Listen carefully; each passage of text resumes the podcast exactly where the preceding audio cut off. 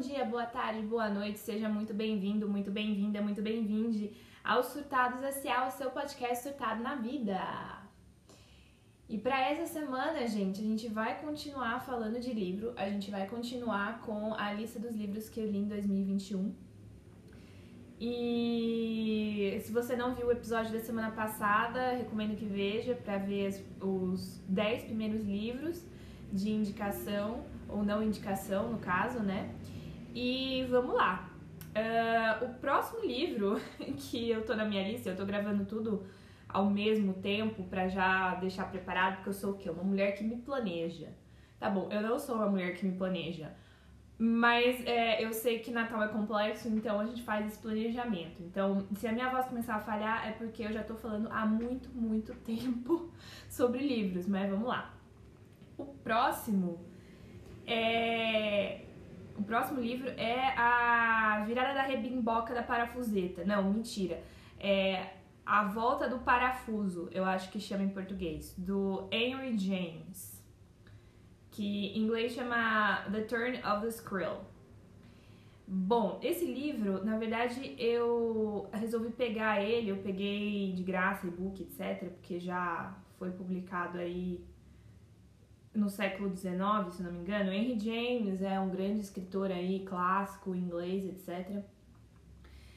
Um, ele é um, um, um, terror gótico e eu decidi que eu ia ler ele porque. Uma razão maravilhosa. Porque eu queria ver a série da Netflix A Maldição da Mansão Bly. É, e A Maldição da Mansão Rio, eu acho, né? Que são duas séries aí que a Netflix fez e elas são baseadas é, nesse livro do Henry James e eu sou sou cagona pra, ver filme de terror, sim. Eu sou aquela pessoa que depois fica pensando e depois fica pensando no negócio, fica um mês pensando no negócio, se assustando com a própria sombra, sim. É... não, não sei o que mais eu posso falar. Eu me assusto, inclusive, com coisas que não são de terror, acho que inclusive até mais, né? E Cara, é, eu falei assim, não, por algum motivo na minha cabeça, se eu lesse o livro, não seria tão aterrorizante quanto ver o filme, porque eu acho que o que me pega é ver o é ver a imagem. A imagética para mim me pega e o livro mesmo de terror não me pega tanto. Então, livros de terror eu leio normal. É, em geral eu prefiro os clássicos, né? Eu não leio Stephen King nem nada disso. Não que eu tenha alguma coisa contra ele, mas nunca me deu o interesse suficiente para ler Stephen King. Mas enfim. É, então eu resolvi que eu achei que seria menos assustador para mim, enquanto pessoa que dorme sozinha, é, ler A Volta do Parafuso. E é basicamente um romance bastante clássico, bastante conhecido, é, terror gótico, século XIX, aquela coisa. É a história de quem viu a mansão Bly é mais ou menos essa história. É a história de uma babá que vai para essa mansão. Agora eu, agora eu não sei, é mansão Bly também que chama? Deve ser. Que vai para essa mansão ser professora de duas criancinhas fofas é, durante o verão. E as criancinhas elas são milionárias, tal. É, o pai meio que não liga para elas, deixa elas com tutores. E aí, de repente, ela chega lá e começa a acontecer coisas estranhas na mansão.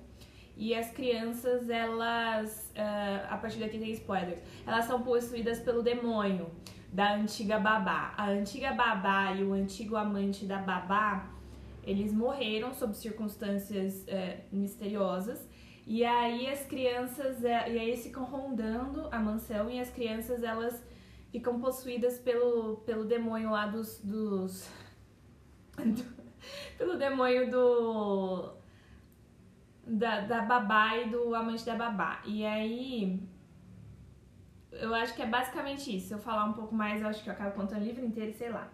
Mas assim, é, o que realmente me pegou nesse livro, que aí eu dei até uma estrela no meu review dele, é que o jeito que ele é escrito é muito, muito, muito. Ah, é, é muito desapontador, assim, porque o, o negócio, assim, Eles escrevem o tempo todo, ai, e aí a fulana viu, e aí era uma coisa tão horrível que ela ficou assim assustada e ela saiu correndo. E aí a criança viu, e aí não sei o que. E tipo assim, eles insinuam. É, toda vez é, é alguém vendo alguma coisa, só que o cara nunca fala o que é. Então, assim, é, como ele nunca fala o mal, fica muito sem sentido.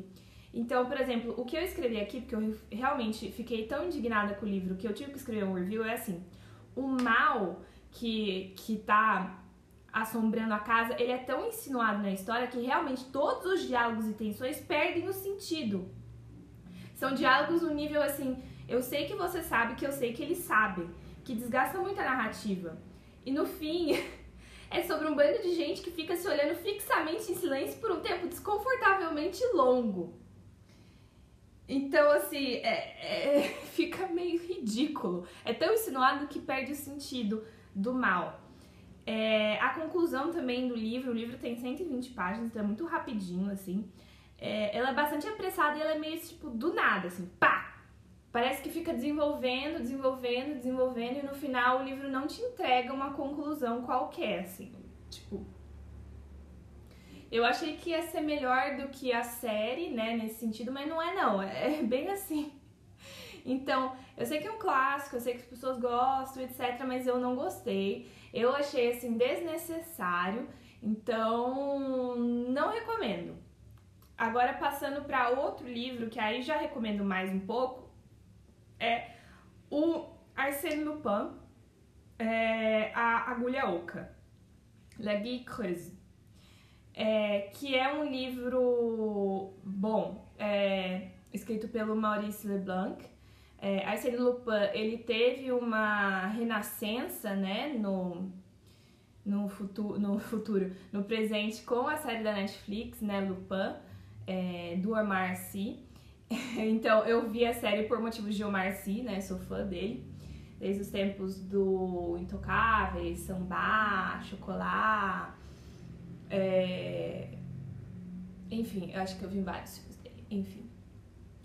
É... E ele é basicamente Sherlock Holmes francês. Eu acho que é assim que eu posso dizer. Ele é o ladrão de cartola, que eles chamam.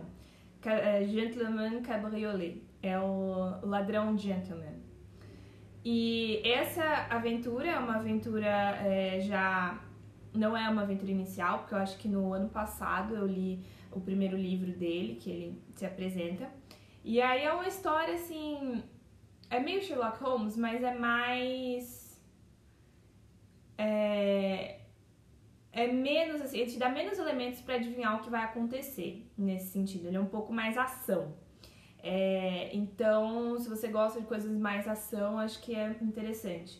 É, basicamente é o Arsène Lupin versus um moleque de colégio moleque Zika, que é um gêniozinho, metido a resolvedor de mistério.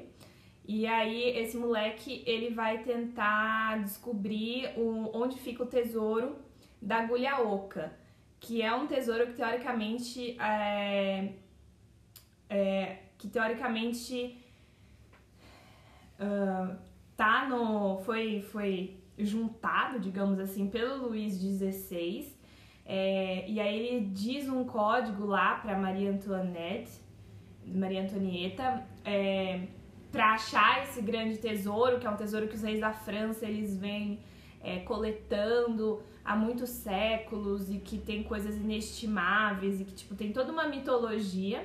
E aí o Arsène Lupin, teoricamente, né, a gente não pode dar muito spoiler, teoricamente ele está em possessão disso ele tem posse desse tesouro e aí o moleque ele vai tentar medir forças com o Arsène Lupin para descobrir onde está esse tesouro da agulha oca e o que é a agulha oca e enfim. É um livro de aventura, assim, é um livro bem Eu acho engraçadinho porque justamente é tipo Arsène Lupin versus o Júnior, né? E é um romance só, não são pequenas histórias, porque tem, é, tem livros do Arsène Lupin que são pequenas histórias, esse é um romance inteiro. E é legal, assim, é bem. É, sessão da tarde, é bacana, história de detetive, mais ou menos. E é Arsene Lupin, se você gosta da, da série da Netflix, recomendo. Inclusive tem alguns acenos é, da Netflix, da série, para esse, pra esse, é, esse livro. Então fica aí a dica. Um, o próximo livro é um livro também que eu não fazia ideia, mas eu vi uma. Eu vi um review, assim, em algum lugar, falando, ah, ela revolucionou a literatura moderna e não sei o que, pá, e aí eu resolvi que eu tinha que ler. Uh, a editora Todavia fez uma. É, ela tem a, a trilogia da Raquel Cust, né? É, que são três livros, eu acho, trilogia, né? E a edição é muito bonita, assim, é uma capa muito intrigante de uma concha, e eu fiquei olhando a concha, a concha olhou pra mim, eu olhei pra concha, a concha olhou pra mim, e aí eu decidi que eu tinha que ler esse livro. É Esboço, da Raquel Cust, e assim... É, eu acho que ele foi escrito em 2015, então ele é bem, bem atual. E eu gostei, cara. É, ele, de novo, é um desses livros que não tem muito um plot, então o que eu posso te dizer sobre ele é que é uma narradora sem nome e ela é professora de literatura na Inglaterra.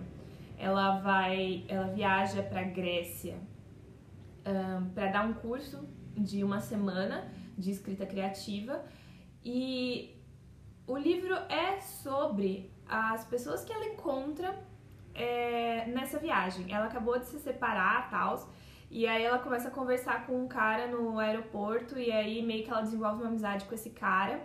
É, e ele conta a história da vida dele e tal, eles meio que se aproximam porque ele também é separado. Mas não, eles não são um par romântico, tá? Não tem romance nessa história. E assim, é meio que como ela é, é justamente esboço, ela é um esboço de pessoa, como ela não tem muito assim uma um papel ativo na narrativa, a história é sobre as diversas histórias das pessoas com as quais ela conversa. Então, é, e fala muito sobre as questões da vida. Por exemplo, esse cara que ela conhece no aeroporto, depois ele convida ela para andar de barco. E aí ele conta dos relacionamentos que ele teve, das questões com dinheiro, com filhos, por que, o amor acaba, o que acontece quando o amor acaba, é, enfim. Um, Aí tem um amigo que chega no bar e aí ela conhece outras pessoas, e aí eles falam sobre literatura, e aí vem uma escritora espalhafatosa grega, que justamente aquele personagem de escritor espalhafatoso que fez sucesso e aí virou um, um chato, e aí contando da, da história dela. É, são encontros, eu acho que é um livro sobre encontros e sobre a significância desses encontros que a gente tem ao longo da vida e como a história de todo mundo pode ser interessante e esboça a história é, de todo mundo. No caso, assim, a história individual, ela também faz parte da história coletiva. A gente consegue é, se conectar é, com o outro, porque a experiência humana ela é limitada no sentido de que todo mundo sente as mesmas coisas, né? Às vezes o invólucro é diferente, mas a sensação é igual. E é um livro muito sensível, é, não é difícil, a, a, leitura é fácil, mas ele é, parece que ele te leva para alguns lugares, assim, você fica pensando. Eu não sei, é uma sensação gostosa, uma sensação como se você estivesse viajando realmente para Grécia, assim, viajando na história das pessoas. E aí você fica pensando na história dessas pessoas e como é uma sensação assim muito mais leve do que a insustentável leveza do ser, mas tem essa questão de reflexão, mas não muito pesado, que eu acho que é melhor do que o Milan Cunedra, né, que ele tenta jogar um troço meio pesado, ela te pega pela leveza, ela te pega pela, é, pela fineza da experiência. Eu não sei, assim, eu não consigo te passar porque que eu gosto desse livro, mas eu acho que, assim, ele é um livro bonito. Ele dá uma sensação de tecido de linho. Não sei. É, é, é, ele é. Ele acalenta, assim. Um, eu queria muito esse ano livros que acalentassem um pouco, sabe? Eu queria. É, vocês podem ver que eu não li muitos livros de romance, porque eu não tô numa vibe de ler livros de romance, não quero. E também não queria ler livros muito tristes, embora tenham livros muito tristes nessa lista. É, então, ele foi. O esboço foi um, foi um bom descanso. E eu tô ansiosa para ler os outros livros dela, porque realmente a prosa dela, embora seja uma versão traduzida, né? Que eu li, a prosa dela é muito gostosa. Então, eu super recomendo o Esboço, um livro que não tem muita história, mas uh, que é muito gostoso de ler. Então, se você quiser dar de presente para alguém, eu recomendo. Aí nós vamos para um outro livro que assim ficou bombadinho nesses últimos tempos e eu entendo, uh, eu achei interessante, mas ao mesmo tempo eu acho que poderia ter sido melhor explorado, que é o King Jeon, born in 1982. Kim Ji-yoon é nascido em 1982 da Cho Nam-jo. É, é um livro coreano e é um livro que bombou, especialmente assim no, nas recomendações gringas. É, a Cho,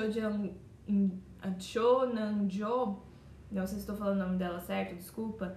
Ela é escritora de K-drama, então ela esse é o primeiro livro que ela publica e ele fala basicamente sobre a condição da mulher na Coreia do Sul. É, a história é basicamente dessa Kim Jong-woo, que basicamente é da Kim Jong-woo, que é uma uma moça que ela representa todas as mulheres da Coreia. É, tanto que o nome dela, na verdade, é como se ela se chamasse, sei lá, Marias da Silva, que é um dos nomes mais comuns, e ela representa a geração millennial que nasceu em 1982 na Coreia do Sul. É, é a pessoa average, ela é a média das mulheres, e aí a autora usa a história dela justamente para falar sobre a condição da mulher na Coreia, o machismo, a dificuldade de ser mulher na Coreia. É, é difícil ser uma é, é difícil ser uma mulher, especialmente nos países asiáticos que tem uma cultura bastante machista arraigada, patriarcal. Então, ela conta desde o nascimento da Kim Jong-un, é, da infância, os problemas que ela tinha na escola, em casos de que ela é assediada no ônibus voltando para casa e o pai dela bate nela. Não sei se ele bate, mas ele briga com ela. É, porque a culpa meio que é dela que ela foi assediada, porque que ela tava andando sozinha às sete horas da noite, voltando da escola. É, depois a faculdade, tentar achar emprego é, e não conseguir achar um emprego porque os, os empregadores no final sempre preferem os homens é, depois é, arranjar um cara para casar e aí a falta de condição de dinheiro, que o cara ele tem que sustentar a família, tipo, ele é o provedor, mas ele não ganha o suficiente para sustentar a família, então ela tem que trabalhar e aí ela fica grávida e não tem childcare, não tem empregadas, empregadas as, as babás são extremamente caras, e eles não têm dinheiro e ao mesmo tempo ela não consegue arranjar um emprego porque 80% das mulheres que tiram licença maternidade na Coreia acabam sendo demitidas quando elas voltam. E eu fiquei muito chocada. E aí eu fui procurar o dado no Brasil e eu fiquei muito chocada que no Brasil. Porque eu fiquei assim, ah não, no Brasil não é assim, tal, tal. No Brasil é assim também. 50% das mulheres que tiram licença maternidade são demitidas no emprego até dois anos depois que elas voltam. Porque é uma sociedade que não. É, que não valoriza o trabalho interno, trabalho não remunerado de ser mãe e exige demais e é, os homens eles não têm essa mesma cobrança em cima deles e aí ela tem que arranjar um subemprego, né, um emprego vendendo sorvete meio período e aí a dificuldade que é porque todas as mães têm que arranjar esse subemprego e ao mesmo tempo têm que cuidar do filho e não tem dinheiro para ter ajuda e não tem é, uma rede familiar também, né, a tal da rede de apoio.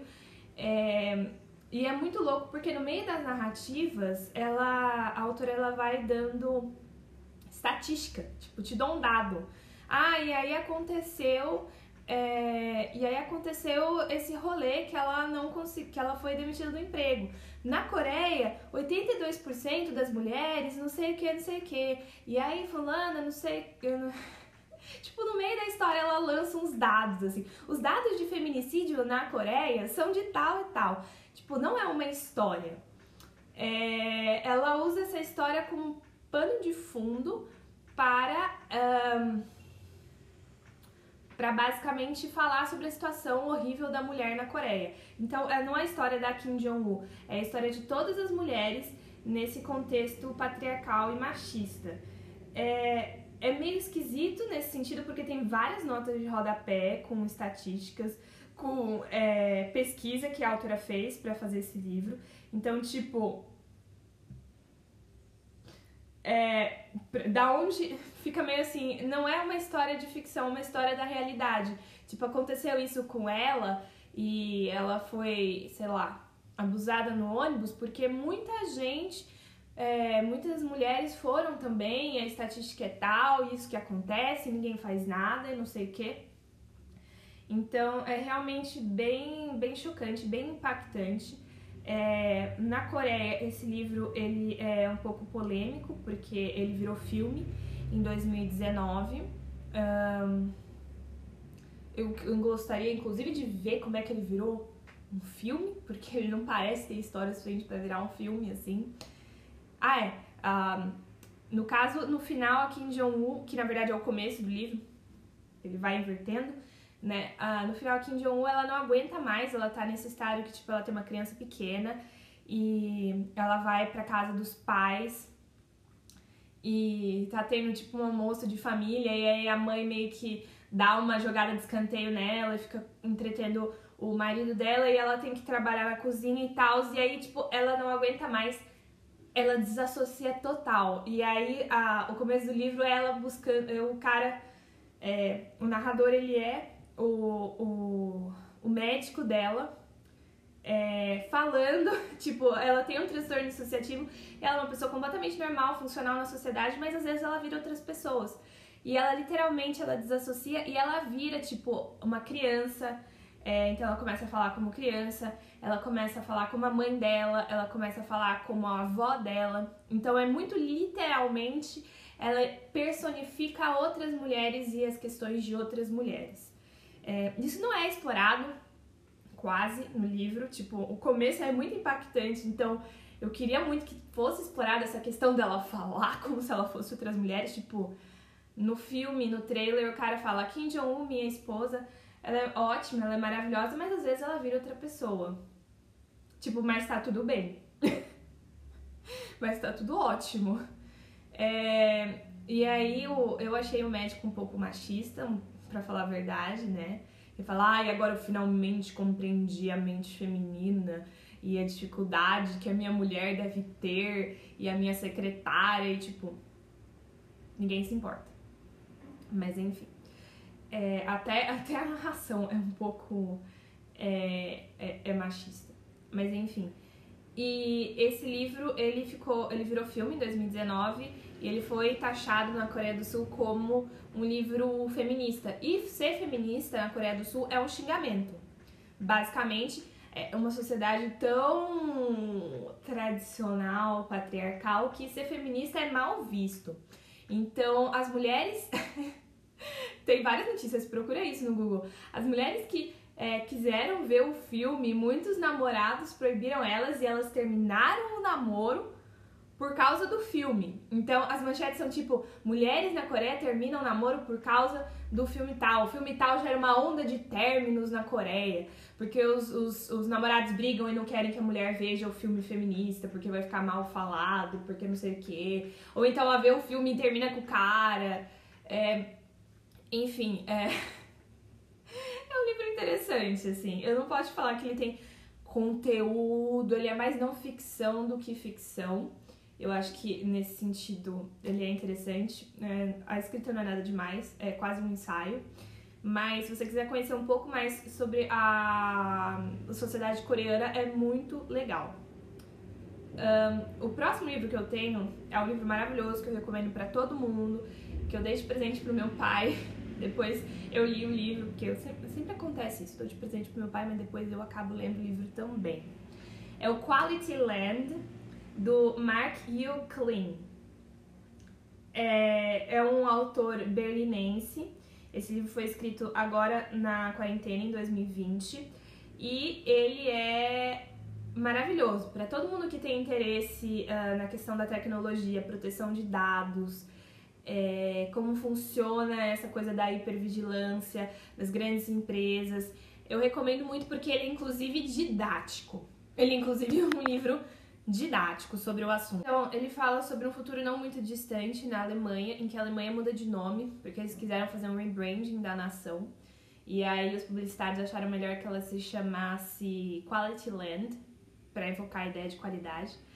É, o mundo ele é dominado por uma por uma empresa, por várias empresas na verdade de tecnologia, meio que é, é como se a Amazon tivesse dominado a nossa sociedade. Um, as pessoas elas vivem com um assistente pessoal, uma Alexa ou Siri da vida grudada no ouvido e aí elas, elas, elas são classificadas de acordo com pontos. Então, de acordo com o seu nível, tipo Black Mirror, sabe?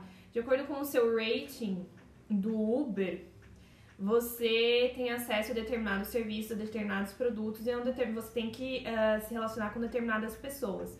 E esses pontos têm a ver com o seu desenvolvimento pessoal. Então, você subindo na vida, você vai ganhando pontos, ou você fazendo coisas que não são desejáveis, tipo, sei lá, pensar muito, você retroage nos seus pontos e, tipo, é...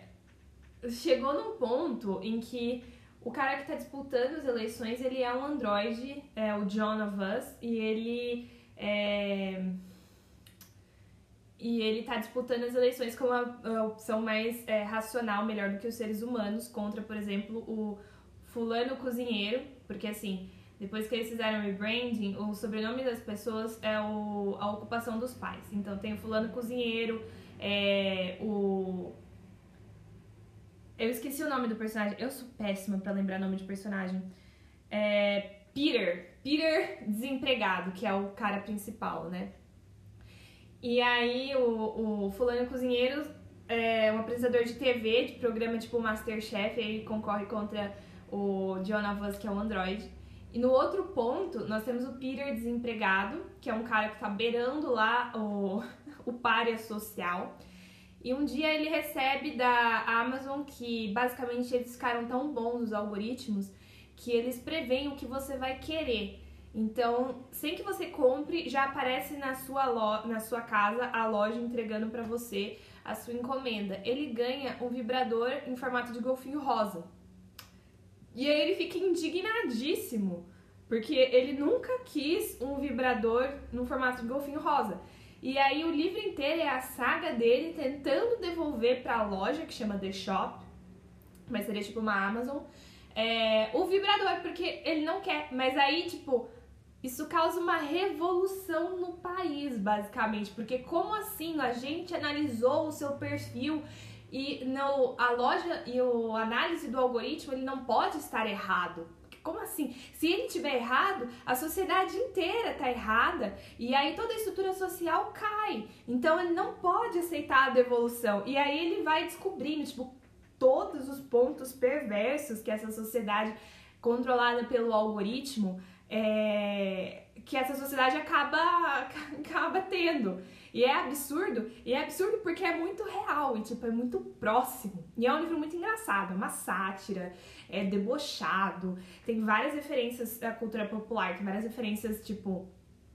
É, chegou num ponto, isso é engraçado. Chegou num ponto que, tipo, a história ficou tão copia e cola, copy paste, que tem um musical de Hitler. E as pessoas acham que Hitler é só o cara do musical, porque o algoritmo achou que aquilo que ia dar mais coisa. E no meio do livro tem comentários de internet das pessoas e tipo fóruns e notícias apelativas, porque a imprensa é só notícia apelativa para dar clickbait. Enfim, é muito uma versão exagerada da realidade.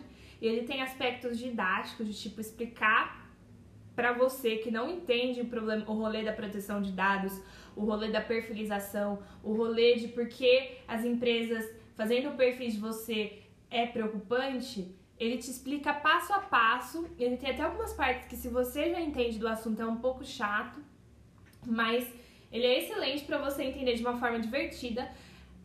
por que, que algumas coisas que estão acontecendo hoje são preocupantes pra gente?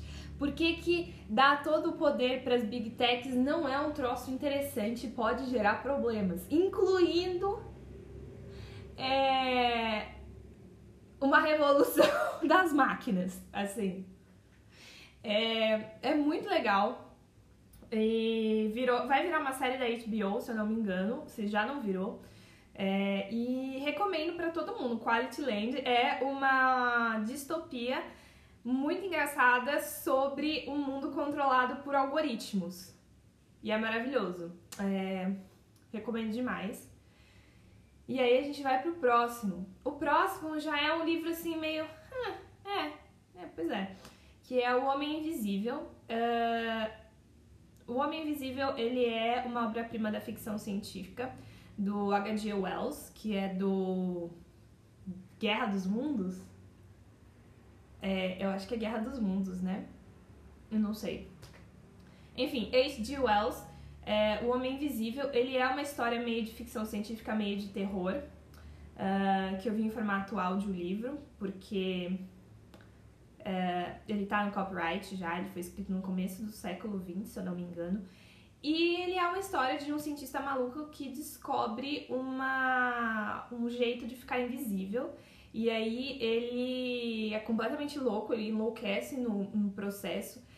E aí ele chega numa cidadezinha e sai causando altas confusões e assassinatos, porque ele é invisível e altamente agressivo.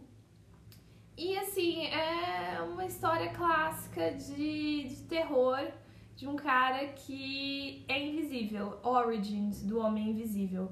É, eu acho que tem um filme do anos 2000 com o Kevin Bacon e tem um filme também de 2019 com aquela moça lá do Handmaid, Handmaid Tale. Uh, mas eu decidi ler o livro por razão de eu fiquei com medo de ler, de ver o filme de 2019. E assim, um, é também aventura, terror, o cara enlouquece e sai, tipo. É, ele achou que ia ser uma boa ideia ser invisível. Eu acho que isso é interessante. Mas na verdade tem muitos inconvenientes em ser invisível. E a gente nunca pensa nesse, nesses problemas de ser invisível até você ser invisível, né? Não que eu seja. Mas, mas é legalzinho. Não, não, não fede nem cheira, é legalzinho. Aí nós vamos para um outro livro que esse sim é uma odisseia. Realmente é uma odisseia.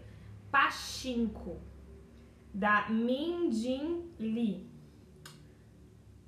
Como é que eu descrevo Pachinko? Pachinko é um calhamaço, tem umas 500 páginas e é, ele é tipo uma versão triste do 100 Anos de Solidão. Por que, que eu falo isso? Porque ele conta a história de uma família coreana no início do século, tipo em 1910, e ele segue essa família até 1980 e perpassando a história da Coreia nesses uh, 70 anos. Cara, eu não eu não tinha ideia da história da Coreia, assim. Eu sabia que tinha uma guerra nos anos 50. Mas assim, a Coreia, ela foi durante muito tempo dominada pelo Japão. Ela não era um país, ela era uma terra arrasada. É, tipo, os japoneses destruíram a Coreia e aí uh, conta essa história da Sunja em 1910. Ela é filha de uma dona de é, estalaria, tipo um, uma pensão, e ela se apaixona por um cara que é rico, né? O Ron Juan lá. Ron Juan, eu não sei o nome dele. Só que ele, ela descobre que ele já tem uma. Ele já tem uma mulher no Japão, em Osaka. E aí ela tem muito orgulho e tal. Ela vai falando, não, não vou ser amante. E ela decide é, que ela vai ficar sozinha com o filho. E aí vem um missionário protestante parar na estalaria, ele tem várias doenças, eu acho que ele tem tuberculose, e ele decide, porque ele é um cara muito bom e generoso, ele decide casar com a Sunja, mesmo ela estando grávida. E aí ele eles vão para o Japão, é, porque basicamente a, a Coreia ela é meio terra arrasada, destruída depois da invasão japonesa, tal, da dominação. Eles vão fechando o cerco cada vez mais e eles vão pro Japão e eles vão morar nos guetos, porque justamente os coreanos eles não são muito bem vistos no Japão, eles são vistos como sujos, como inferiores. Assim, é, você ser coreano no Japão é tipo racismo total, né? Embora seja engraçado porque, por exemplo, o marido, o marido não, o pai do filho da Sunja, ele é uh, coreano, mas ele fala tão bem japonês, ele se veste de um jeito tão assim é, diferente que ele se passa por japonês, né? Então, claramente, é, a distinção ela é um pouco uh, superficial, assim como todo, todo racismo e todo preconceito. Mas enfim, é, e aí eles passam pela Segunda Guerra Mundial, eles passam pela Guerra da Coreia, divisão da Coreia, e as pessoas que voltaram para a Coreia do Japão, é, os exilados no Japão voltaram para a Coreia, e muitos deles nunca mais aparecem, ninguém sabe o que acontece. É, e ao mesmo tempo a família vai, vai passando gerações e como os coreanos são sub-cidadãos, é, o que resta para eles é o pachinko. Pachinko é aquele um, caça-níqueis, sabe aquele jogo de caça-níqueis? Você joga alavanca lá, tipo bingo. E aí os coreanos eles acabam sendo relegados a esses trabalhos na marginalidade. É, e aí a história dos filhos e dos filhos dos filhos e eventualmente eles vão do nada para jogadores para donos de casa de pachinko, que é tipo bicheiro, sabe? O dono de bingo ilegal, tipo dono de bingo ilegal. É, e aí eles vão subindo na vida, mas eles são coreanos, enfim.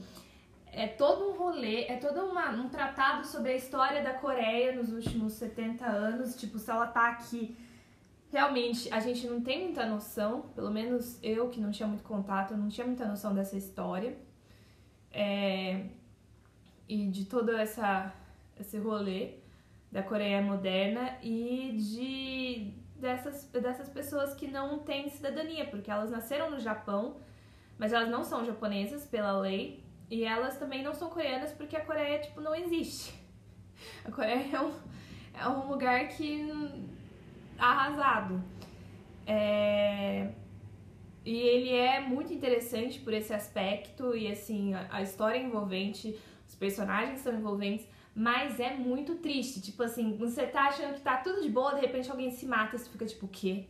Não! Eu tava torcendo por você, tava quase dando certo, alguém morre. É um pouco frustrante porque sempre quando você acha que a coisa vai pra frente, acontece uma tragédia. É, mas, assim, super recomendo. É, é muito bom e é, um, é uma apoteose. É uma grande apoteose esse livro e demais, um dos melhores que eu já li nesse, nesse ano. Aí nós vamos para outro livro que é. Ah, esse livro é legal. Nada Mais Será, da Cecília Garcia Marcon. É, é um livro da Cecília, que é uma. Ela é uma podcaster, uma. Não posso falar colega? Não sei. Ela faz o 30 Minutos, um podcast de literatura que eu, pelo menos, sigo desde 2014, desde o tempo que era a edição Faca na Caveira. É, é, apoiei 30 Minutos muito tempo, inclusive tenho que voltar a apoiar o 30 Minutos, que acabei parando por causa da crise. É, e ela, ela escreveu, acho que ela tá nos. Esse é o segundo livro dela, é um livro disponível na Amazon. E ele é muito. Ele é muito impactante. Assim, ele é bem escrito e tal, gostei. Mas ele é muito impactante. Ele conta a história da Anitta, que é uma barista e artista plástica, que ela é perseguida pelo ex-namorado. Uh, Tomásio. Tomásio. E é um livro que faz um relato muito, muito real sobre violência doméstica e violência contra a mulher. Ele é escrito, na verdade, um, o primeiro capítulo ele conta o último, assim, os últimos episódios de violência contra a mulher, que ela, tipo, ela quebra as costelas, ela tá toda machucada, toda zoada, assim, é é bem pesado. É, tipo. E depois ele vai voltando. Tipo, começa o capítulo 13 e aí depois.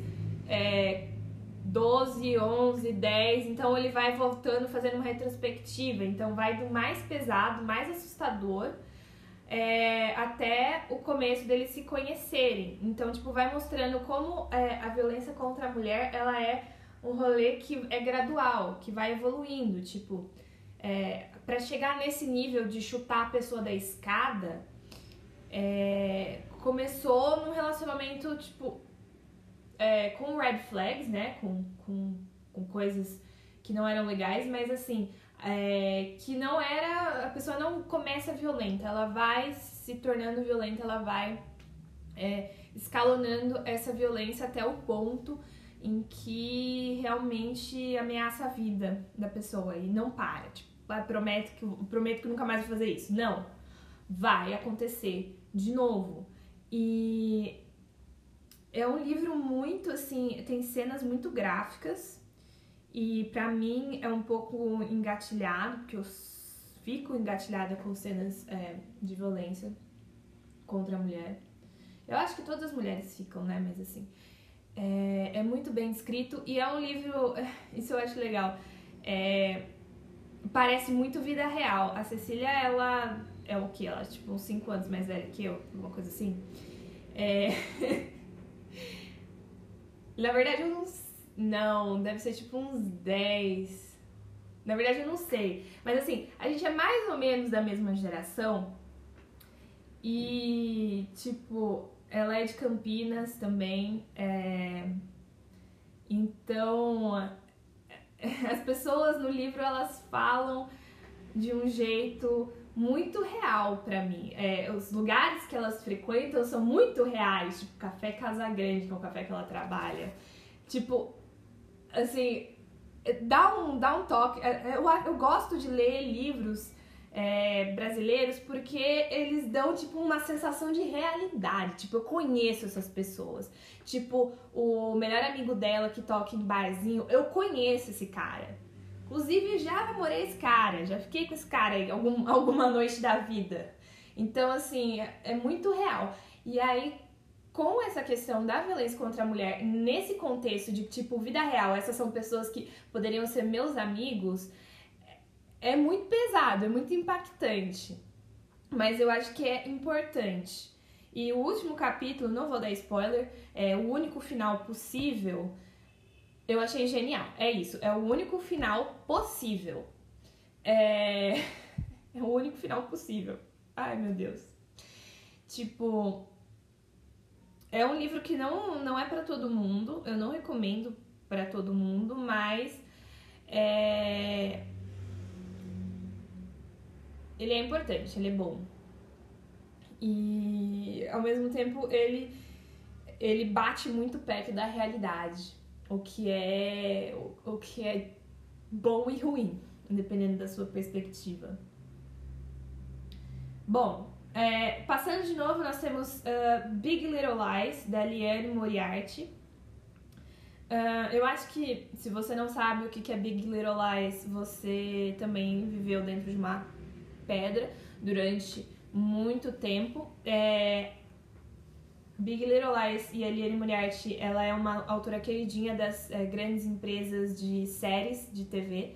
Então, Big Little Lies foi é, adotado pela Reese Witherspoon e virou uma, uma série da HBO com a Reese Witherspoon, com a Nicole Kidman e...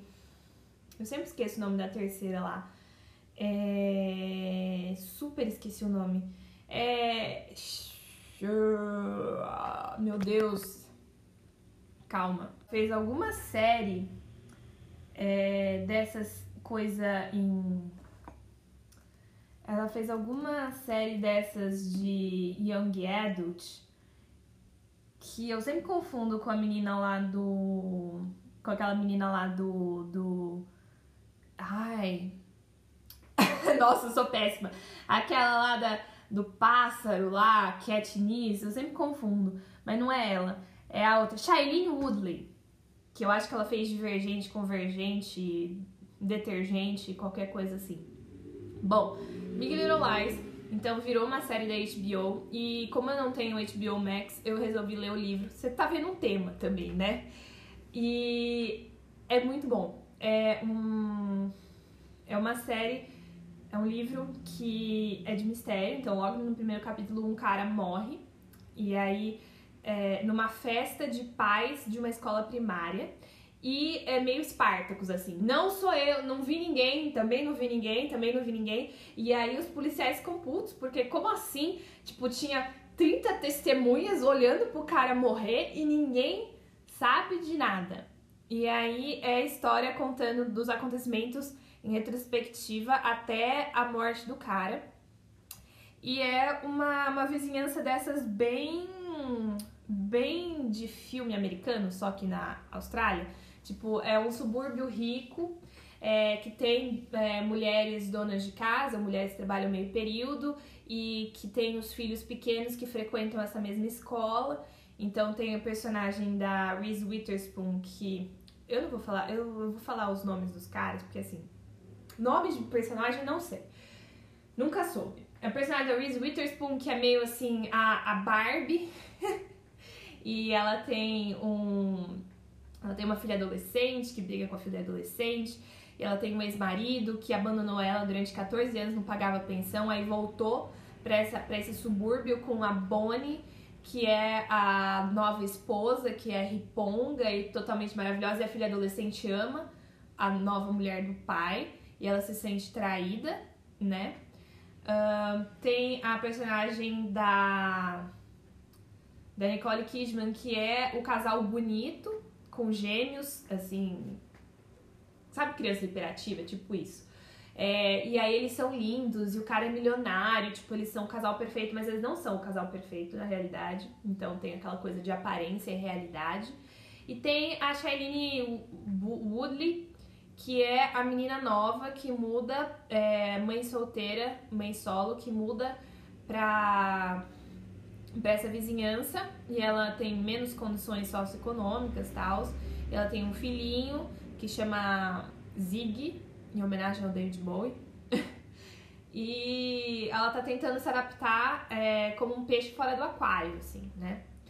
E é a história dessas mulheres, em especial essas três mulheres, é, e as tramas que vão se intercalando entre elas. Então, na aparência, é só uma vizinhança comum de mulheres ricas é, com seus jardins e seus filhos e sua pré-escola perfeita, mas na realidade tem muitos dramas familiares, tem muitos dramas é, interpessoais e fala muito sobre uh, justamente as relações entre essas mulheres, a relação das mulheres com as mulheres, com seus maridos, com o papel que elas têm que desempenhar na sociedade. Né? Fala muito sobre essa questão das expectativas e da aparência e no que é na realidade. E o que eu achei interessante é o primeiro livro que eu leio dela. É, é que é um livro de mistério, teoricamente, é o famoso Quem Matou, mas no final do livro, no final tem um twist maravilhoso. É, quando eu li o final do livro, fiquei, meu Deus, isso! Bate palma, assim, porque é realmente maravilhoso. É, twi os twists, assim, são incríveis. Mas é, parece que o mais importante não é o assassinato do, do cara. Tipo, não é. é. ele, o assassinato do cara é mera consequência das relações, assim, entre as pessoas. O foco do livro não é o mistério, os mistérios que envolvem as coisas. O foco do livro são a relação entre essas mulheres, o que eu achei muito interessante. Porque esse livro facilmente poderia ter sido outra coisa completamente. Mas o jeito que ela conduziu foi, foi muito legal. E só um aviso que também tem, tem descrições de violência contra a mulher.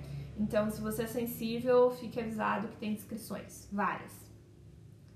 Bom, aí nós temos As Impacientes, da Djali Amadou Amal. É... Esse é um livro que eu escolhi porque ele ganhou o Prix Goncourt é, em 2020. E aí eu comprei via Kobo. Ainda tem o Kobo, né? Eu acho que eles não vendem mais no Brasil, mas eu tenho o Kobo da Livraria Cultura faz tempo. E é uma história que também eu nunca tive contato com, com nada da Costa do Marfim.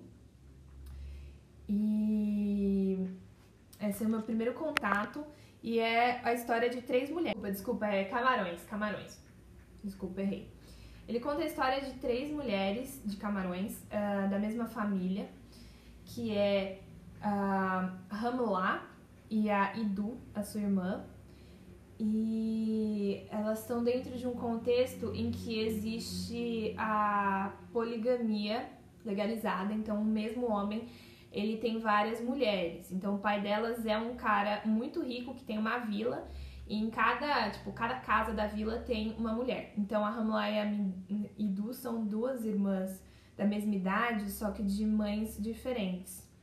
E o livro começa com elas é, casando, na data do casamento conjunto delas, e elas são levadas para. É, para seus respectivos maridos. E são histórias muito trágicas e histórias de violência contra a mulher. A Idu ela casa com um primo dela, é, como uma forma de endireitar esse primo, e ela acaba sendo vítima da crueldade, da violência desse primo, é, até ela enlouquecer praticamente. E a Ramulá, que é a segunda parte do livro, é, ela vai para ela vai para um amigo do, do pai dela é, e aí ela encontra nesse rolê a Safira que é a primeira mulher né a primeira mulher. E a Safira ela fica completamente louca porque ela achava que o marido dela só ia ter uma esposa. Ela tem 35 anos e a Ramala tem 17 aí ela se acha preterida. É, e aí ela faz de tudo para se livrar da Hamulá, e a Hamulá tá triste pra caramba porque ela queria ir pra universidade. Ela é a primeira da família que completou o ensino médio, porque em geral essas mulheres elas nem, é, nem completam os seus estudos, então o marido dela quer mostrar ela, por exemplo, em Dubai, porque ela é uma menina estudada, ela sabe ler, por exemplo. E aí a Safira tenta fazer a vingança dela em cima da Hamulá. E é um livro assim sobre uma realidade muito distante, né? É, e sobre um sofrimento muito que um regime específico é, acaba trazendo para essas mulheres e o quanto que as mulheres são exigidas é, da paciência, né? As impacientes é justamente porque o, o principal virtude da mulher é a paciência com o seu cônjuge, com as condições que são impostas a elas. E você vê na revolta dessas mulheres, dessas três mulheres, a impaciência delas. Então, é, o tempo todo eles ficam falando é, impaciente, impaciente, impaciente. E tenha paciência, tenha paciência, e elas se revoltam. Mas a revolta delas não necessariamente traz alguma coisa de bom para elas. É um livro bem triste. Hum, eu gostei da escrita dele, achei, achei boa.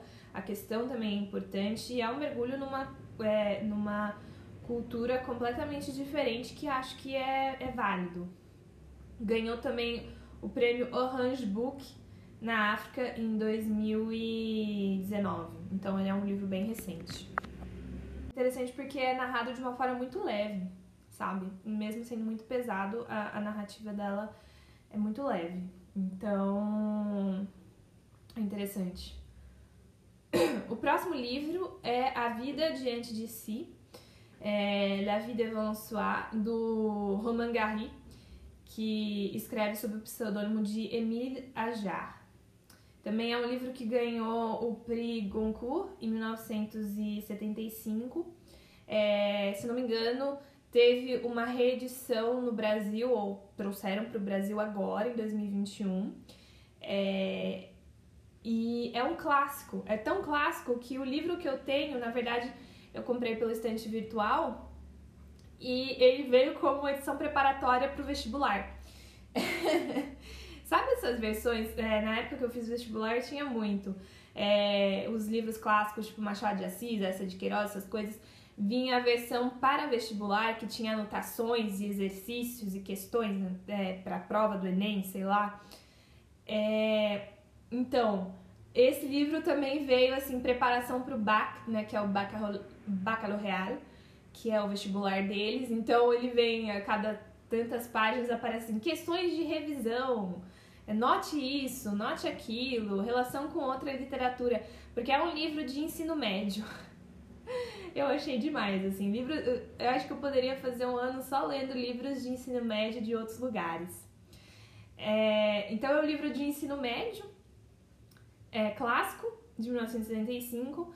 É, eu vi que tem na Netflix um filme que eu tenho que assistir ainda, que a versão é, a, a, versão do filme chama Rosa e Momo, Rosa e Momo, que é com a Sofia Loren. Foi feito em 2020, se eu não me engano, 2019, sei lá.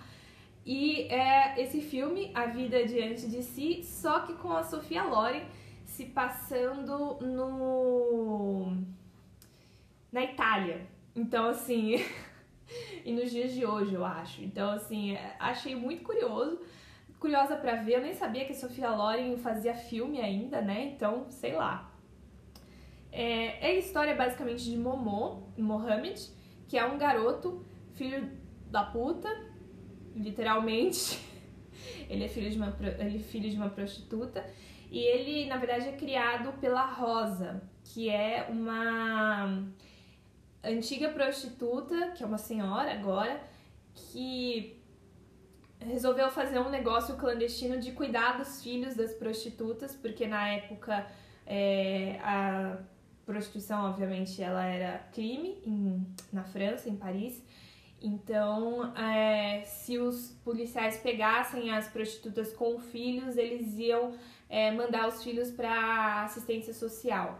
Então as prostitutas preferiam deixar com essa mulher que geria meio que um internato é, de crianças e elas pagavam mensalmente para a judia cuidar da, das crianças. E aí, porque falava a velha judia, a velha judia, o tempo todo ele se chama a velha judia. E aí é essa criança, esse menino que e a relação dele com a Rosa. Momô ele é árabe, é, é muito interessante, inclusive. Ele é árabe muçulmano e a Rosa é judia. Ela é sobrevivente do Holocausto. Ela foi.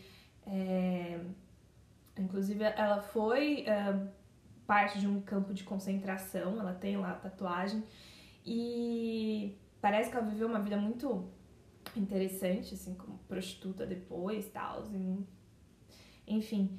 É, e ela cria ele como um bom muçulmano, então assim, no, na periferia de Paris, basicamente muçulmanos, judeus, africanos, eles convivem entre si e eles vão. É, ele conta um pouco desse. como é esse bairro, como é a vida nos anos 70 e como é viver na periferia e tudo junto e misturado, e a pobreza e as prostitutas.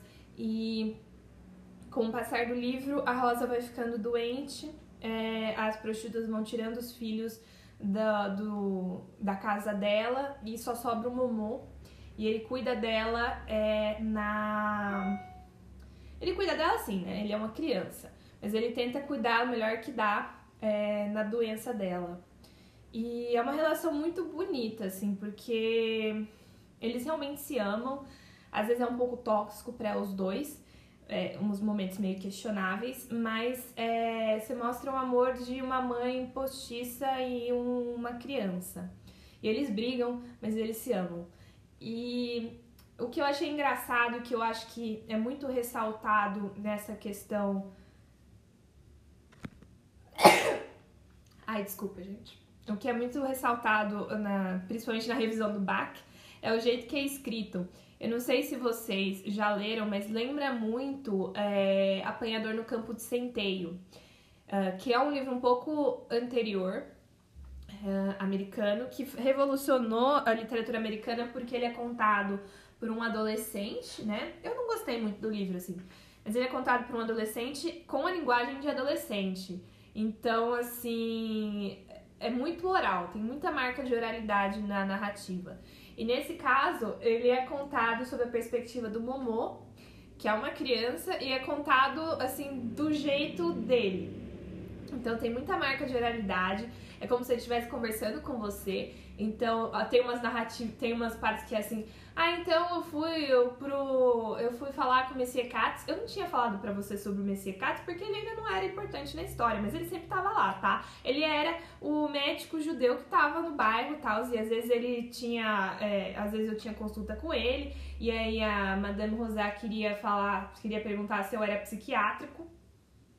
É, porque ele tem certas expressões que são engraçadas. Porque ou ele pega a expressão errada, ou ele não sabe realmente o que significa. Então, por exemplo, ah, ele é psiquiátrico. Tipo, quê? Psiquiátrico? Significa que ele tem problema, ele tem problemas uh, de saúde mental, alguma coisa assim. Ou então, ah, vai virar legume, mas eu não quero que você seja campeã do mundo de legumes.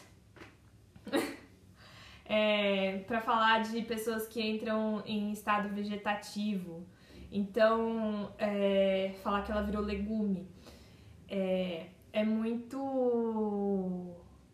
É muito engraçado também. Embora seja um livro um pouco triste, né, por, pela realidade e tudo mais, ele é um livro que tem várias passagens cômicas, várias passagens que, se eu for contar, não sei se eu posso contar, mas são engraçadas, o jeito que trata é, a leveza, por exemplo, a vez que o pai da o pai do Momo vem visitar a Madame Rosá querendo o filho de volta e ela entrega o outro moleque, o Moaz, falando assim: "Ah, toma o seu filho". Mas Moaz, mas eu entreguei um filho árabe. É, eu tô te entregando um filho judeu. Mas eu quero um filho árabe. Não, mas eu, acabei trocando um pelo outro, aí ele virou judeu. Fazer o quê? Mas fazer. Mas ele é um ótimo judeu. Inclusive, ele só come coxa. Mas eu quero um filho árabe, meu filho árabe. Ai, mas você é muito preconceituoso, né? A cena é muito engraçada, tá? Falando assim, não sei se é engraçado, mas é, é interessante. E é um clássico, basicamente. E chegou no Brasil recentemente. Então, é, recomendo A Vida Diante de Si. Bom, e acho que é isso, gente, dos livros que eu li. E aí eu vou recomendar dois livros que eu tô lendo. É, ainda tô começando a ler, então eu não posso falar muita coisa sobre eles, mas eu vou dar a dica caso vocês tenham interesse. Bom, o primeiro é Um Conto de Duas Cidades, do Charles Dickens. Um, que eu não sei de onde tirou, eu tava falando com meu pai esses dias e aí é, ele falou que nunca tinha lido. Eu falei, realmente, acho que eu nunca tinha lido isso aí. E a primeira frase do, do livro é bastante famosa, então eu resolvi baixar. É, também tá no domínio público. E eu descobri que é um livro sobre a Revolução Francesa, sobre as duas cidades, no caso Londres e Paris, durante a época da Revolução Francesa, e é o Charles Dickens contando daquele jeito é, romanesco e um pouco debochado, sei lá, sobre a Revolução Francesa, um olhar estrangeiro sobre o, todo o rolê que estava acontecendo na França naquela época. E tem a frase, a primeira frase mais, uma das mais famosas da literatura, que é mais bonita em inglês, mas enfim, eu vou ler para vocês. Aquele foi o melhor dos tempos, foi o pior dos tempos. Aquela foi a idade da sabedoria, foi a idade da insensatez, foi a época da crença, foi a época da descrença. Foi a estação da luz, a estação das trevas, a primavera da esperança, o inverno do desespero. Tínhamos tudo diante de nós, tínhamos nada diante de nós. Íamos todo direto para o paraíso, íamos todo direto no sentido contrário. Em suma, o período era tal medida semelhante ao presente que algumas de suas mais cuidosas autoridades insistiram em seu recebimento, para o bem ou para o mal, apenas no grau superlativo de comparação. Era o melhor dos tempos, era o pior dos tempos, é tipo assim, clássico, tá? É, não posso dizer se eu vou gostar do livro, provavelmente vou, porque, né? Mas, enfim, fica aí a recomendação. E outro foi um livro que eu também dei de presente pro meu pai, ele leu e ele passou para mim, que é o Antologia do Humor Russo, é, de organização da Arlette Cavalieri. É um lançamento da editora 34, eles lançaram agora há pouco, faz poucos meses que é uma antologia de contos de humor russo de 1832 até 2014. Ou seja, aqui nós temos os principais autores, são 37 autores e 57 textos, em sua maioria inéditos no Brasil, de humor dos russos. Eu posso te falar um negócio: os russos são dramáticos, mas os russos são muito debochados. Tipo assim, eu acho que nesse sentido, o russo e o brasileiro, eles têm uma coisa em comum de assim olhar pro limite e falar: dá pra ir além, dá pra fazer. E ele faz. E é assim. segundo é, os autores, segundo os organizadores, é, a tendência ao irônico, ao satírico e ao paródico é um aspecto da cultura e da literatura russa pouco explorado entre nós, mas essencial para toda essa discussão. Eles são extremamente é, satíricos. E realmente, eu estou nos primeiros contos ainda, ainda estou no século XIX, mas assim. É, é, tipo, leia o texto Grécia, da. Ai meu Deus, qual que é o nome da mulher? O Grécia é maravilhoso. É um tratado da Grécia contado por um russo que não necessariamente sabe do que ele está falando, da Naedia Tef. É, tem textos do Gogol, Dostoiévski, Tolstói, é, tem texto do Vladimir Nabokov, e aí tem textos mais novos, por exemplo, do Mikhail Veller, Dmitry Biovki, Ludmila Petrovechkaya. Enfim, tem muitos textos uh, de muitos autores conhecidos, alguns nem tanto. E eu acho, assim, divertidíssimo. Tem até Mayakovsky. É... Eu acho divertidíssimo e é assim, é meio cabeça, mas é, é meio cabeça debochado. Então, se você tiver alguém que você queira dar um texto meio cabeça, mas ao mesmo tempo não levar muito a sério, é Antologia do Humor Russo.